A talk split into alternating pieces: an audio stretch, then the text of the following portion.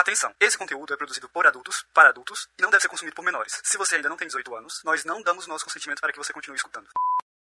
Oi, gente. Como eu conversei com vocês lá no Instagram hoje, não consegui editar o episódio do dia a tempo de lançar para vocês. Foi uma gravação que teve mais de três horas, que provavelmente vai dar um episódio de duas horas e pouco. E eu não consegui adiantar o suficiente essa edição para lançar para vocês. E aí eu perguntei se vocês preferiam que eu lançasse assim que eu terminasse, se vocês preferiam que eu deixasse para semana que vem, ou se a melhor opção seria lançar o que já estava editado hoje e lançar o restante na semana que vem, e a maioria escolheu essa. Então, isso daqui, esta prévia, este teaser desse bar da masmorra, na verdade, é a primeira meia hora do nosso papo. Na semana que vem sai o papo completo e vocês contam lá pra gente na nossa DM o que vocês estão achando, porque olha, o restante dessa conversa tem muita história, muita risada, muitos causos aí do BDSM, então aguardem que vem aí. Oi, aqui é a Lênia Oada, mulher cis demissexual, dome, mas você pode me chamar de demissexual beijoqueira. Gostamos, inclusive. Aprovado. E Demais. como, né? Demais. Caprichosa. Oi, vamos. Será se podemos? Oi, eu sou a Kali, demigirl omnissexual switcher, e hoje a minha palavra de segurança é metamor. Ó, ó, ela tá fofa, ela. Eu sou. Eu sou um nenê. Sai daqui. Oi, meu nome é Lee, eu sou uma pessoa trans, não binária, queer, switch, eu uso todos os pronomes e hoje a minha palavra de segurança é 14 dias. Aleluia, irmãos! Finalmente, É carai. pra estar de quase, pé, tá muito quase. viado. O monumento é vai vir até de aqui, gente. Pé, velho. Então, né, tem aquele papo, se Maomé não vai à montanha, a montanha vai até Maomé, se a gente não vai até o monumento, o monumento vai Venha, até nós, velho. Venha a nós, vosso reino, meu amor. Nossa, bicho, até me deu calor aqui. Perdi um pouquinho o ar, segundo. Vai alterar a gravidade da Irlanda temporariamente. Vai, fato, vai. Quando esse episódio sair, vai faltar dois dias pra ele chegar no Brasil. Meu Deus. É, vai ter que ter um adendo aí. Eu vou deixar pra ouvir ele no avião. Oh, ai, fofa. Oi, eu sou a Ravena, mulher cis, pansexual e switcher, mas você pode me chamar de pesadelo dos monogâmicos. Oh yeah, baby. Oh yeah, baby. Estou mentindo, não estou mentindo. Não, é porque está eu quero. Eu apenas existo. Não é porque você tenta.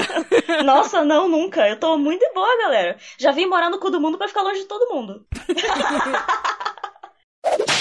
Você está ouvindo o Chicotadas, um podcast entre tapas e cuidados e demais gostos peculiares pelos quais você talvez se interessaria. Aqui nós vamos conversar sobre BDSM, sexualidade, não monogamia, poliamor e estilos de vida alternativos. Este podcast é produzido por três amigos praticantes e membros ativos da comunidade BDSM, com diferentes gostos, anos de estrada experiências, e a gente espera que você goste de nos ouvir e debater conosco sobre esse universo tão vasto e excitante. Oi, gente! Bem-vindos a mais um episódio no Bar da Masmorra, em que a gente convida amigos praticantes para bater um papo descontraído, acompanhado de uma bebidinha aqui com a gente. E hoje nós chamamos amigos muito especiais que já foram mencionados aqui em outras ocasiões e que a gente inclusive conhece ao vivo, Li e Ravena. Muito bem-vindos. Só os biscate. Só os gostosos online. Só as gostosas online. Bar das biscate. Mas antes de começar a conhecer melhor essas deusas, deixa eu dar uns recadinhos aqui pra vocês. Primeiro, quero comemorar que a gente chegou a 5 mil seguidores do Insta. Yay! Uhul. Live tá tendo. Sim, como prometido, vai ter live, mas eu acho que vai demorar um pouquinho ainda. Eu acho que quando esse episódio sair, ainda não vai ter acontecido, então se você quer assistir essa live, fica de olho lá no nosso Instagram pra saber tudo, dar sugestões de temas e tudo mais. Bom, no último episódio, a gente falou do João Marques Psi, que pisou na bola, pediu desculpas, e a gente chegou a falar dessas desculpas públicas, elogiar a forma como ele elaborou e tal. No episódio passado, que foi o 34, que a gente gravou com a Mari Rodesso e com a Ana Submissive. E aí a gente falou sobre as desculpas, sobre ele ter feito um plano de mudança, etc, etc. Porém, depois do lançamento desse último episódio, a gente viu que ele simplesmente apagou o post. Ainda tem uns stories stories, uns destaques lá dizendo que ele tá sim incluindo as referências, como ele tinha prometido, mas ficou aí um, um pouquinho de decepção por ele ter simplesmente apagado o que ele tinha escrito, como se quisesse fingir que nada aconteceu. Então fica aí, né? Mas esse recado que a gente elogia macho e se arrepende de elogiar macho. Ô, desgraça. E é isso, fiquem sempre atentos, né? Porque, infelizmente, até a gente elogiou que ele pediu desculpa certinho e aí fez merda, como muitos fazem. Ai, ai. Nada de novo sob o sol, né? A gente não Pra quer avaliar, generalizar, né? mas tá difícil não generalizar. Fica porque, pelo amor de. Deus, até quando o cara faz certo, ele vai e faz errado. É, cara, tá foda, tá foda. Pelo amor de Deus. Ah, eu nem eu sou feliz, eu nem sabia quem que é esse sujeito aí. Eu fiquei sabendo depois só por causa da, da treta. Eu descobri é. por causa de chicotadas, porque, né, acompanhei tudo e vi o pedido que Mari mandou estudar, né, o pedido, fui lá olhar, bonitinha, Uhum. como uma mocinha aplicada que sou. Não Oh. sirvo apenas para safadezas, mas sou especialista. mas fui lá olhar, bonitinho, não sei o que, daí cadê? Cadê? Cadê, amigo? Puxado, bem puxado. E agora, bora pro nosso bar? Esse episódio aqui é de bate-papo com praticantes, então se você estiver caindo aqui de paraquedas, talvez não entenda muito bem exatamente do que, que a gente tá falando. E aí fica o recado. Se você é iniciante nesse universo do BDSM, não recomendamos começar a ouvir os chicotadas por esse episódio aqui. Comece sempre pelos nossos episódios 1, 2 e 3, ou ouça pelo menos o episódio 10, para saber mais sobre o podcast, os termos e expressões que usaremos aqui e a base necessária para se praticar BDSM com consciência. Se esse episódio tiver algum aviso de gatilho, eu vou incluir na descrição do episódio e aqui. Aviso de gatilho. A partir do minuto 16, a Ravena conta sobre algumas situações de abuso psicológico no casamento dela que acabou há um ano. Então, se esse é um assunto sensível pra você, fica atento ali mais ou menos entre o minuto 16 e o minuto 21, 22, beleza? Prontinho, bora conversar, queridos? Hoje quem tá aqui com a gente é Li e Ravena. Li é uma switcher maravilhosa e dona de um monumento que mora na Irlanda, mas faz escala em Curitiba de vez em quando. E também tá aqui o nosso pacotinho favorito, a Ravena, que também é switcher e que você pode facilmente invocar com um miojo de tomate e uma coquinha gelada. Por favor. Bem-vindes, lindezas! Contem mais pra gente sobre vocês, como conheceram o BDSM e chegaram até aqui. Li, acho que você tem mais tempo de estrada, né? Quer começar? certeza. Fala mais de você pra gente. Vou começar então. Eu sou Li, tô morando na Irlanda faz três anos. Conheço a Kali desde que a gente era bebezinho de faculdade, desde 2006. Eu entrei no mundo do BD acho que faz três anos. E o caminho que eu cheguei lá foi procurando coisas sobre não monogamia. Eu- Eu descobri a não monogamia no BDSM, no Life, Pois é. olha só. Foi o Eu contrário. tinha acabado de sair de um relacionamento mono, longo, complicado, e eu tava naquele espírito de eu vou tentar tudo que eu tenho vontade, monogamia não é mais pra mim, e eu comecei a seguir páginas no Instagram e tal, principalmente a página da Damon Max, bem conhecida e tal, e eu comecei a seguir ela por causa das coisas que ela fala, que ela escreve sobre não monogamia. Mas, ela também é rigger de Shibari, maravilhosa, inclusive, fantástica, e ela posta várias coisas sobre blood play, impact play. Ela posta vários tipos de práticas na conta dela e eu ficava olhando para aquelas fotos, principalmente as fotos de Shibari, babando, pensando tipo, é isso que eu quero. E ela ela produz uma zine também chamada Fist. E eu acabei comprando algumas dessas zines pra ler mais a respeito e tal. E aí o meu cérebrozinho com TDAH foi, tipo, hiperfoco nesse negócio. Eu comecei a ler um monte de coisa, procurar podcast, procurar outras páginas pra seguir, não sei o quê. E foi mais ou menos assim que eu comecei. Eu tinha acabado de mudar pra cá, eu não tinha amigos, eu não tinha comunidade, eu não tinha nada. Então, eu fui, tipo, indo em meetups, assim, de gente LGBT. Encontros. Em- é, tipo, é, encontros de grupo, de grupo de interesse, dessas coisas de Aham. Pessoas LGBT pra fazer amizade e tal. Fui conversando com pessoas no Tinder e fui encontrando outras pessoas que tinham esse interesse aí no começo, mas eu demorei um tempo assim até começar a praticar enquanto eu tava só lendo coisas, só estudando, conversando com pessoas, perguntando as coisas pras pessoas, para super interessada. E assim que eu acabei descobrindo, por causa, tipo, de ter ido atrás de coisas de poliamor. E eu tava nessa vibe também, de eu quero experimentar tudo que eu tenho vontade. E aí acabei descobrindo esse mundo, assim. que é uma grande parte da minha vida hoje em dia. Eu acho que chega a ser até, até é uma, uma ironia feliz, né? O fato de Sim. você ter caído de paraquedas num perfil relacionado à não monogamia, principalmente, onde tem shibari pra caralho. E a gente ser amigas há, tipo, mil anos. Exatamente. E eu ser instrutora de shibari, do tipo assim, viado, tu caiu, caiu no meu colo de volta, assim, tu- do nada, né? Pois é, porque a gente deixou. Acho que a gente parou de se ver em 2010, que eu mudei pra Campinas e você ficou em Curitiba. Uhum. E, sei lá, a gente voltou a se falar em 2020, quando eu falei com você sobre Shibari. Aham, que loucura, né, cara? Parece que o universo só fez assim, ui, fez um arco, tipo, solta a gente, separa a gente e junta de novo, tipo, foda-se. Exatamente. É, tinha que acontecer, a gente tinha que se encontrar de novo de alguma maneira. Vivam bastante coisas longe umas das outras pra ter fofoca. E que fofoca, que fofoca. Nossa, Quando a gente se fofoca. encontrou de novo, acho que a gente ficou meia hora conversando e parecia que a gente tinha se visto ontem. Sim, real, oficial. E, e o Shibari tava ali desde o começo do meu interesse por BDSM e é a coisa que mais domina a minha vida agora. Não, eu queria dizer a quem interessar possa, se você estiver perto desse ser humano, nossa, absurdamente deusa, tu vai pedir pra, pra amarrar você. É isso. Peça. Se ela não quiser, ela não vai amarrar, mas eu recomendo, porque a, a bicha, assim, talento. Nossa senhora, é mato. Rasgo cedo online na, na moralzona, Vou foda-se. ficar vermelha. Ninguém vai ver, não tem problema. Ninguém tá. É o maior nerd de Shibari, né? Aham, nerdão Desde pra caralho, começou. velho. Bom demais. Tô muito nerd, tô muito nerd. Eu peguei o bichinho. É isso. As pessoas Gosto. não estão vendo, mas o meu quarto é basicamente dominado por isso agora. Tem um rig em cima da minha cama, tem umas 30 cordas penduradas no varal da cortina. E- Minha casa in a nutshell.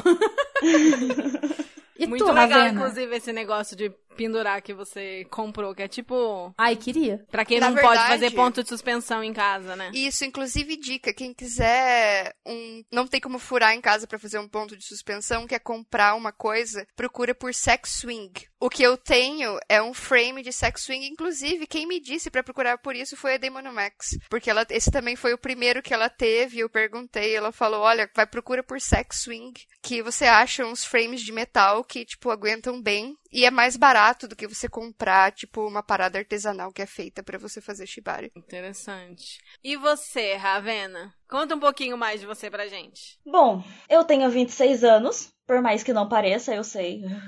Tô cansada de ouvir o menor de idade não pode entrar aqui, moça. Mas né, vida que segue. Eu sou Cam Girl. Se você pudesse ver, você estaria vendo muitas pirocas e rabinhos e vibradores e coisas bizarras. Minha alma. O quarto dela é maravilhoso. A cena da, da- da- que a gente tá Meu vendo cenário de webcam dela Kellen. tá ótimo. Muitos, muitos elementos. É a primeira vez que eu tenho pessoas realmente assim, que eu tenho ligação me assistindo, porque geralmente é só punheteiros da puta que pariu que eu não faço ideia de quem que é, então eu sou muito nervosa. Olha, sou muito feliz que o meu cenário foi aprovado, porque punheteiro não liga pra isso, né? É só pra eu ficar olhando coisas bonitas no fundo, assim. Constrangedor. Mas enfim, eu entrei nesse meio, assim, eu já conhecia as coisinhas porque gótica, né? A gente chega no látex, chega no BD. Eu já sou uma gotiquinha desde criança, tenho um aniversáriozinho de seis anos com tema de diabo, assim, com chifrinho e tudo mais. Minha família é perturbada que nem eu. é genético já. E... Mas eu nunca me aprofundei, que, né, adolescente, né, nem pode ver essas coisas. Não fui tão errada nessa parte. Aí eu casei, passei por quase o mesmo processo de Lee, só que uns anos depois. Ela tá há três anos aí de boa e eu estou fazendo aniversário de um ano de separação agora. O negócio andou junto, assim. Peguei, conheci um pouquinho, daí casei, desconheci o universo todo, porque passei a viver para meu marido como uma boa senhora católica. E. aí me separei. Você ficou de que idade até que idade casada? dos- Eu comecei a morar com ele com 17 anos. Uh, Casei com 19, casei de vestido branco, tá, gente? Não é inacreditável, mas eu casei de vestido branco. Não acredito, fotos ou não aconteceu. Não, Picture didn't happen. Meu Deus. esquece, esquece. É só pra evidenciar o trauma mesmo, né? Não é que eu tenho orgulho disso, não tem, não. Ah, eu Casei. casei de branco, sabia? Ah, mas, é, pô, pelo amor de Deus, né? Por favor, não Eu casei no compare. terreiro, né? É, é ofensivo. Chega a ser ofensivo. Eu casei de uniforme da Frota Estelar de Star Trek. Mil vezes mais da hora. Mil vezes mais da hora. Ganhou, você ganhou. Ganhou. Aí casei com 19 e me separei com 25. E eu conheci Kali em 2017, quando ainda estava casada. E ela pode dizer que eu não tinha alma quando eu estava casada. Eu era outro Mano. ser humano. Tanto que ela achava que eu era uma escrota. Assim, ó, a gente chegou, chegou num Habibs, tá ligado? Pós-show da banda do ex dela. Do e da- minha ex-amiga. E daí a gente tava todo mundo, tipo, se organizando nos lugares pra sentar. Ela sentou do outro lado da mesa, na ponta mais extrema, longe de todo mundo. A gente sentou tudo mulherada na esquerda. E ela lá, do lado dos do cueca. Era muito nítida a divisão, né, da- das meninas e dos meninos ali naquela mesa, porque, tipo, os pés tinham mais afinidades entre eles e as meninas tinham mais afinidades entre elas. Não era nem, ah, porque casal, não sei o que, nada. E ela a única lá. Daí eu pensei, porra, ela não foi com a minha cara, porque eu chamei ela pra sentar com a gente. Ela falou, não, obrigada, eu tô bem aqui. Aí eu, tá bom, né? Tá- Não tá mais aqui quem falou, tipo, vou ficar na minha. ela passou a refeição inteira em silêncio, olhando o que tava acontecendo, com um ar de altivez, assim, olhando pro horizonte, assim, do tipo, pro nada. Mano, quem conhece a Ravena? Não consigo nem imaginar. isso e ela se- é, um, é tipo, são coisas que não, sabe, não, não casa, não, não dá certo. Não tem nada a ver com quem ela é. Ravena é uma pessoa falante, é uma pessoa com uma energia pra fora, tá ligado? O próprio tio do pavê. Não, ela é quietinha, mas se você dá uma unidade de intimidade, ela vira o tio do pavê e é a coisa mais legal da vida, velho. E daí ela tava lá, muda, calada. E eu perguntei assim pra, pra minha amiga, eu falei assim, ó, ah, aquela menina Ravena lá, ela não foi com a minha cara. Ela, não, não, ela é assim mesmo. Tem certeza? Não, é, sempre foi assim. Ela nunca fala com ninguém mesmo. É, porque na verdade, na verdade eu não podia, né? Era a base do meu relacionamento tóxico. Eu não podia falar com outras pessoas. Não, Não não deu tempo, né, da, da galera saber se aquilo era você ou não, né? É, sim. Não dava, ele não permitia. Quando eu começava a ser a, a tia do pavê, que eu sou normalmente, era você tá falando muito alto, você tá rindo muito alto, você tá falando demais. Tipo, não podia. Ele me regrava em tudo. Tanto que eu não podia fazer o meu pedido de comida para o garçom. Eu tinha que pedir pra ele, pra ele falar com o garçom. Eu não podia nem falar com o garçom. Era nesse nível. eu era completamente castrada na minha personalidade. Então, né, imagina as outras coisas. A minha sexualidade, então. é. Pois é. Por isso que eu falo que a gente viveu assim. A gente tem muitas histórias muito parecidas. Vocês casaram com a mesma pessoa, vocês só não sabiam. Uhum. Capaz, capaz. É bem possível. e daí era nisso, né? Não, não tinha alma, estava completamente castrada em todos os aspectos da minha vida, inclusive o sexual. Aí chegou o fim do relacionamento. Os nossos últimos cinco meses era pra ser um casamento aberto, que era totalmente pra me jogar num limbo de você não presta, vou atrás de outras pessoas. Nossa, até, até isso é igual, Até porque os isso. últimos seis meses do meu casamento também foram uma tentativa de relacionamento aberto. Que era totalmente comparação. E aí era aquela- aquele sistema completamente cagado de como uma não monogamia não deve ser. Era comparação, era você não faz isso, a fulana faz. Ai, porque eu só tô fazendo isso porque você não faz tal coisa. Ai, é porque você não me dá atenção, porque você não joga videogame comigo. Pá, pá, pá, pá, né? Aí eu trabalhando, estudando, passava 16 horas fora de casa, 4 horas pegando ônibus, chegava em casa e tinha que ficar 5 horas jogando videogame com o princeso. Porque a criança não pode ficar sozinha, né? Meu filho de 29 anos tem que ter atenção. E daí, né, chegamos nesse ponto, foi uma bosta. E daí, quando eu tive meu último surto psicótico, porque eu não sabia pra onde ir, eu trabalhava pros pais dele, morava na casa dos pais dele, então se eu Nossa. saísse de lá, eu ia perder o meu emprego consequentemente. Então, pode parecer que eu virei, virei cam girl porque, ah, estou passando fome, mas não foi. É uma coisa que eu sempre quis fazer, eu não fiz por causa dele. E os últimos dois meses eu já tava tipo, velho, não me importo mais, eu vou fazer o que eu quiser. Comecei a planejar fazer meus packzinhos e eu comecei a sair com outras pessoas também, porque até os três primeiros meses eu não saía com outras pessoas. E daí ele surtado, por que você tá saindo com outra pessoa? Não sei o que. Eu fiquei, se tá ruim, eu vou embora, uai. Você pode ou não posso? Chutei. Um mês depois, comecei com Camming. Dia 8 de abril vou fazer aniversário de Cam Girl. E mais ou menos um mês depois, a pessoa que tá ali caçando gato me amarrou pela primeira vez. Ela não tá ouvindo. Ela não está ouvindo, mas o meu início no BDSM também foi com Shibari. Foi por causa de Kali, porque daí eu comecei a seguir ela porque na verdade eu gostei dela, só que eu não podia falar, porque eu não podia ter amigos, né? Caralho, era, era pesado assim, Era né? pesado assim. Tava casado. Ele controlava Puta quem era meu amigo, com quem eu podia sair. Eu só podia sair se ele estivesse junto. É péssimo, péssimo, Nossa, terrível, Que terrível. horror. Ele só não chegou a me agredir fisicamente, mas a- abuso psicológico foi completamente assim. A listinha só fazendo check, assim, todos. É, inclusive você comentou, né, sobre os, os últimos episódios que a gente lançou, né? Inclusive, deixa eu. Lembrei disso agora, agradecer aqui todo mundo que tem mandado feedback. Foi um episódio. Foram episódios, né, que foram difíceis pra gente gravar e eu sei que é difícil pra muita gente ouvir também, mas pelas, pelas mensagens que a gente tá recebendo, eu acho que valeu muito a pena, que foi a coisa certa se fazer mesmo Sim. nesse momento, né? Nossa. E, e você foi uma das pessoas que mandou mensagem sobre isso, né, Ravena? Sim, porque além do gatilho, a gente se sente acolhido. Quando a gente tá nessa bolha de abusividade, essa bolha de você não pode falar com ninguém, tudo que você faz é errado, tudo que eu não gosto, você que tá fazendo errado. A gente não percebe o quanto você tá sendo sugado. Daí quando a gente Você sai é culpada disso, por sim. todo o meu sofrimento, né? E a gente eu acredita. por sua causa. Nossa, a gente acredita nisso de um jeito assim que você acha que você é a pior pessoa do universo. Ninguém vai ser capaz de te amar porque você é insuportável. Aquela pessoa só está aguentando você. Daí você acha que só você passa por isso, porque só você é uma pessoa insuportável. e quando você sai disso, você começa a ver que outras pessoas passaram por isso e que é um modus operandi de gente abusiva fazer isso. Eu conversei com tanta gente que era exatamente o mesmo caso. Eu fico, cara, como assim? Como que a gente não vê? Mas não tem como. Não tem como. Você- tem uma- um Você muro fica na frente do muito teu olho. envolto, né? Você fica muito envolto quando você tá no meio da situação. Só com distanciamento, depois que termina, é que você vê. Até a pessoa que foi abusiva, às vezes, né? Às vezes a pessoa acha que tá no direito e aí quando termina, quando olha pra trás, quando olha de fora, que percebe. Às vezes precisa que alguém chegue e fale assim: Ô, cara, ô, presta atenção. Tu lembra aquela parada que a tua ex reclamava? Aham, você tá ligado que isso é tóxico pra um caralho. Sério? Sério. Mano. Tipo, É, eu percebi. já vi, que- já, já vi gente, tipo, já, já, já chacoalhei alguns coleguinhas por aí, tá ligado? Eu Bem percebi que no meu caso não tinha como, porque eu já estava com a pessoa há oito anos. Ela já era assim há oito anos e foi piorando ao longo do tempo. E chegou uma época que uma terapia de casal virou minha tera- terapia sozinha, porque ele não ia, porque só Ah. conversar não resolve nada. Sim, ele falava isso. Ah, É, então, só conversar não resolve nada. Faltou ele tomar uma surra, assim, não, surra não. Um abraço na nuca, pelas costas, com uma cadeira. É, pois é. Clássico caso de cadeirada. Ah, não, na boa, respeito sua opinião, porque a lei não me permite te dar uma tijolada. Mas é uma opinião muito burra.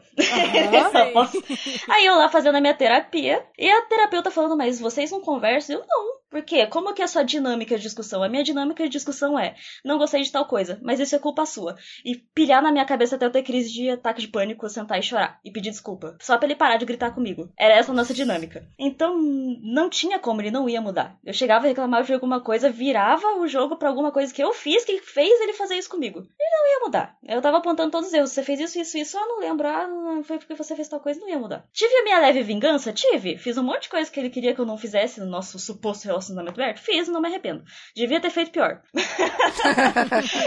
Mas, né, eu tentei, eu me esforcei, gastei quase 10 anos da minha vida com uma pessoa que não tem jeito, porque ele já namorou com outras três pessoas depois de mim. E estamos aí, Um né? ano. É, né, um ano. Fiz um. Comemorei, fiz o meu bolinho de um ano de separação, dia 14 de março. Foi agora. Falando em aniversário, dia 16 de abril, que eu vou estar no Brasil, inclusive, vai ser meu aniversário de três anos desde que eu saí do armário como trans, pessoa não binária, adotei esse nome Li. Então, teremos um bolo, Yeah! Gosto do bolo. que é, é uma data, eu chamo de meu name day, é, o dia que, é um dia que eu gosto de comemorar bastante. Name Day é um excelente nome pra essa data. Posso ser a sua mesa do bolo? Ao invés de ser a mesa de sushi, a gente Pode. coloca vários cupcakes. Pode! Alene do céu! Alene do céu! Comeremos esse bolo da Deixa, raba não, da para Ravena. tudo, para tudo, para tudo. Ravena, a gente precisa conversar, mas não pode ser na gravação. Ei, É sobre Deus do céu. isso. É sobre cebola. Só bora. Inclusive, Li, conta mais pra gente sobre sua jornada não binária, como que foi esse processo pra você? Nossa, isso é uma coisa que teve presente a minha vida toda, na verdade. Eu era uma criança que, tipo, não seguia nenhuma das normas de gênero esperadas. Criança viada. Eu era uma criança muito viada. Eu sempre fui eu mesma, eu me visto, as pessoas não estão vendo, mas eu me visto de maneira bastante masculina. E sempre fui assim, desde criança. Hoje em dia eu brinco, sou, me sinto muito mais confortável com isso. Eu brinco muito com a apresentação de gênero. Eu viajo entre muito feminino, muito masculino, misturo as duas coisas. Hoje eu vivo nessa bagunça de gênero, quanto mais bagunçado, melhor. Mas quando eu era criança, eu era um piazinho. Eu cresci numa família muito cristã, fundamentalista, e eu simplesmente não tinha acesso nenhum à comunidade LGBT. Eu não sabia que ela existia o meu único contato com essa comunidade era na igreja dos meus pais, onde eles faziam palestra para criança com ex-gay dizendo como que Deus tinha curado a homossexualidade dele. Esse era o único tipo de contato. Então eu simplesmente não sabia que isso existia. E quando eu tinha lá meus, sei lá, meus 15, 16 anos, eu tava incomodada com aquilo, mas eu não tinha referência nenhuma. Eu tava lá no Reddit. Eu acabei me batendo no Reddit com a comunidade FTM, que é uma sigla como as pessoas chamam female to male. E era, sei lá, uma linguagem que as pessoas usavam naquela época para homens trans. E eu me questionei na época, putz, será, será que sou eu? Mas eu acabei, não, não sou eu, porque realmente não sou, eu não sou um homem trans. Mas foi a primeira vez que, tipo, teve uma sementinha de alguma coisa sobre isso, assim. Eu passei nesse meu relacionamento complicado, essas questões de gênero tiveram, me causaram problemas de novo, por mais, apesar de eu ter conseguido ignorar aquilo naquela época, o meu ex teve problemas com a minha apresentação de gênero. Quando eu entrei na faculdade, comecei, tipo, ter mais acesso à cultura. Era um relacionamento com apresentação social heterossexual nessa época? Sim, sim. Hum... Eu sabia que eu tinha me descoberto como bi desde, sei lá, desde da época da faculdade, mas estava nesse relacionamento aparentemente heterossexual e o meu ex tinha problemas com como conforme eu fui ficando mais confortável com a minha apresentação de gênero e sendo quem eu sou, ele foi tendo problemas com isso e eu tentei suprimir isso, eu tentei me forçar a parecer feminina, eu tentei várias coisas erradas assim e nada encaixava. Conforme eu fui tendo mais amizades e tal com pessoas LGBT, descobrindo coisas na internet, tendo mais linguagem para falar isso, quando eu descobri, ah, não, tudo bem, você pode ser trans e não ser um homem trans nem uma mulher trans, você pode ser não binário. Tipo, não existem apenas duas opções, existem milhões de opções. E você não precisa e tá tudo bem. Aí eu me uhum. achei, assim. E eu comecei a ler muito a respeito, procurar podcast, procurar informação. Entrou lá de novo o cérebro TDAH, hiperfoco na coisa, pesquisei pra caralho. E eu falei, não, é isso, fez todo o sentido do mundo pra mim, assim. E foi, tipo, de uma hora pra outra, um clique, eu falei, então, agora meu nome é Lee. E eu testei diferentes pronomes, testei diferentes coisas, ver com o que, que eu me sentia confortável. Ali foi um apelido que eu tive em diversas partes da minha vida e é um nome que eu gosto muito. Aqui na Irlanda, onde eu moro, é um nome que é neutro. Tem homens e mulheres e outras pessoas com, com esse nome. E eu tive uma oportunidade que muito pouca gente tem que é de recomeçar a vida. Eu mudei sozinha para um outro país onde ninguém me conhecia, onde eu não conhecia ninguém. E eu pisei aqui e quando eu pisei aqui eu comecei a me, eu parei de usar o meu nome anterior e eu comecei a me apresentar para as pessoas como Li. Usei esse nome no trabalho, usei esse nome em tudo e eu tive um reset total assim. Então foi uma oportunidade excelente para mim nesse sentido, porque eu ficava preocupado em ter que ter essa transição social no Brasil onde eu conhecia todo mundo e eu ia ter que enfrentar várias barreiras com a família, enfrentar várias barreiras com os amigos, pessoas, ficar né? educando as pessoas, porque isso cansa. É muito Sim. mais fácil quando você pode chegar para as pessoas e se apresentar como você é e elas te conhecerem como você é desde o começo. Né? E foi tranquilo a questão dos pronomes e tudo? Uh, então, quando eu mudei para cá, eu resolvi, ah, não, eu vou usar só they, them, que é o pronome neutro em inglês. Uhum. No trabalho as pessoas respeitaram isso, os meus amigos respeitaram isso. E realmente, em inglês eu acabo usando D&D a maior parte do tempo. Mas eu gosto, o meu gênero, ele é... Eu não tenho um gênero, talvez eu tenha muitos gêneros. Eu não sei se eu... Sou... Eu não uhum. tento achar, tipo, uma micro descrição pro meu gênero. Eu uhum. sou bem fluida nessa... com relação a isso. Uh, eu não sou mulher, eu não sou homem, eu sou alguma outra coisa, não quero saber, porque tá bom assim. E aí eu comecei a experimentar, não, será que... Mas eu acho que eu gosto de ele, às vezes. E eu acho que tem situações que eu gosto de ela. E eu acabei que, hoje em dia, dia o que eu mais gosto é que as pessoas misturem mesmo. Me chamam às vezes de ele, às vezes de ela, às vezes de elo. Eu me sinto contemplada, assim, por essa sopa. Eu acho gostoso poder te chamar de qualquer pronome, porque às vezes, às vezes eu largo, não, porque eu tava falando com o Lee e não sei o quê, porque daí ela foi lá e daí as pessoas ficam, o quê? eu acho o máximo, eu adoro essa confusão. Eu acho muito gostoso isso, tá ligado? Eu adoro esse quê? em tudo. Como eu falei, eu já falei pra ele, eu gosto de trabalhar isso, de ir trocando os pronomes, de ir usando vários, mas tem horas que assim, que Lia é só uma grande gostosa, entendeu? Não dá pra chamar de outra coisa fora gostosa. Pronome monumento. monumento. Aí, ó, é uma grande gostosa, um monumento. Aí, ó, é, já ó. tem os dois. Aí. Já tem os dois. Viu? Inclusive, estamos só com rabas de qualidade nesse episódio Nossa, aqui hoje, bicho. né? Nossa! Pelo amor de Deus. Nível. Belíssimos rabões. Privilegiado quem pôde ver. Só isso. o nível das rabas desse episódio. Olha. tá superior. E Ravena lhe falou sobre a questão da identidade de gênero. Você, em relação à sua sexualidade, você teve assim um 180, né? Depois Nossa, desse término dessa relação. Como que foi esse processo para você de ser uma pessoa totalmente castrada, hoje ser uma cam girl que trabalha com a sua sexualidade, que tá feliz com isso e explorando todas essas coisas aí? Cara, olha, eu nem sei dizer porque assim, foi como se eu tivesse